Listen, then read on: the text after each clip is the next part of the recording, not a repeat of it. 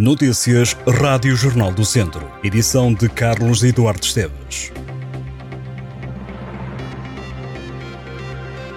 Um homem de 62 anos disparou dois tiros para o ar ao ser abordado pela GNR no Conselho de Moimenta da Beira no domingo de manhã. As condições em que aconteceram os disparos estão a ser investigados pela Polícia Judiciária.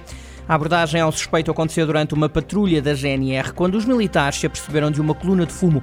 Quando chegaram ao local, depararam-se com o indivíduo a efetuar uma queima de sobrantes e, ao ser interpelado pela GNR, disparou a arma, dando dois tiros para o ar. Apesar dos disparos, nenhum dos intervenientes ficou ferido. Além do homem e dos militares, estava no local a mulher e o filho do suspeito. Fonte da GNR confirmou a ocorrência e explicou que a arma não foi disparada em direção aos militares. A arma acabou por ser apreendida, o suspeito foi detido e entregue à Polícia Judiciária.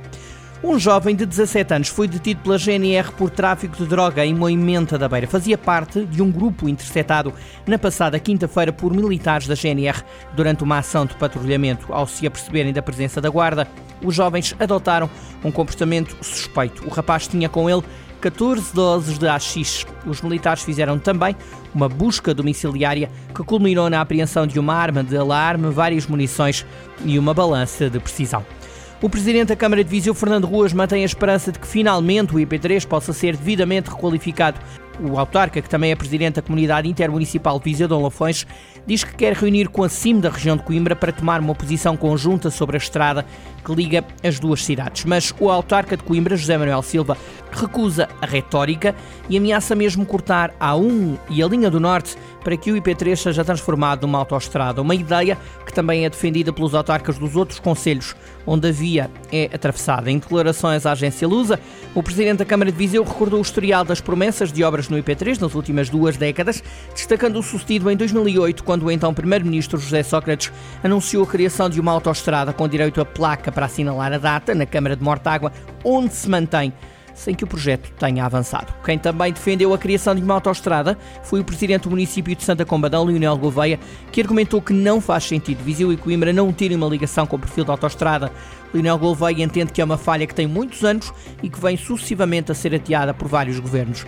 Já o presidente da Câmara de Coimbra, Jean Manuel Silva, propõe o corte da A1 e da linha do Norte em defesa da transformação do IP3 numa autoestrada, um desafio que o autarca já lançou a vários presidentes da Câmara. Diz o presidente da Câmara de Coimbra que tal manifestação iria fazer sentir a verdadeira ação, intervenção e empenho dos autarcas da região. Morreram mais de 150 pessoas no IP3 desde 1991, ano em que o itinerário foi inaugurado. A agência Lusa fez as contas e reconhece que faltam dados oficiais e números diferentes entre autoridades. De acordo com uma avaliação feita pela agência Lusa, o número de vítimas mortais situa-se em 153, levando em conta relatórios de sinistralidade da antiga Direção-Geral de Viação, Autoridade Nacional de Segurança Rodoviária e dados fornecidos pela GNR, apesar de as metodologias de cálculo dos acidentes com mortes e feridos graves e a forma de os divulgar terem sofrido alterações ao longo dos anos, concorrendo para as discrepâncias encontradas. A título de exemplo, nos primeiros seis meses deste ano, a Autoridade Nacional de Segurança Rodoviária não registrou mortos em todo o percurso do IP3.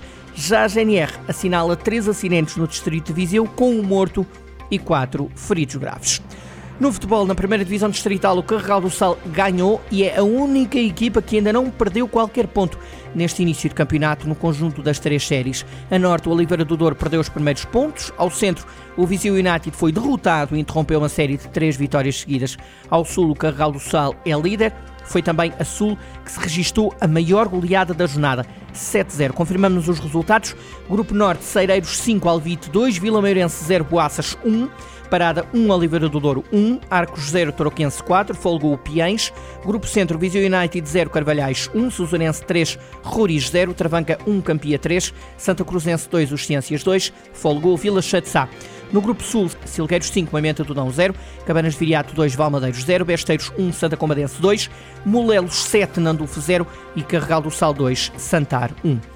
No Hockey em Patins, o fator casa tem sido fundamental para o Termas Hockey Clube. No início do campeonato da terceira divisão, a equipa sampedrense só ganhou em casa para o campeonato, já quando tem de viajar para competir. Só somou pontos, não somou pontos até agora. O mais recente desaire aconteceu em Marco de Canaveses, frente ao Vila Boa Bispo, por 6-3. Fábio Vieira esteve em destaque, marcou os três golos da equipa sampedrense. Foi a quarta jornada da Zona Norte B da terceira Divisão Nacional de Hockey em Patins.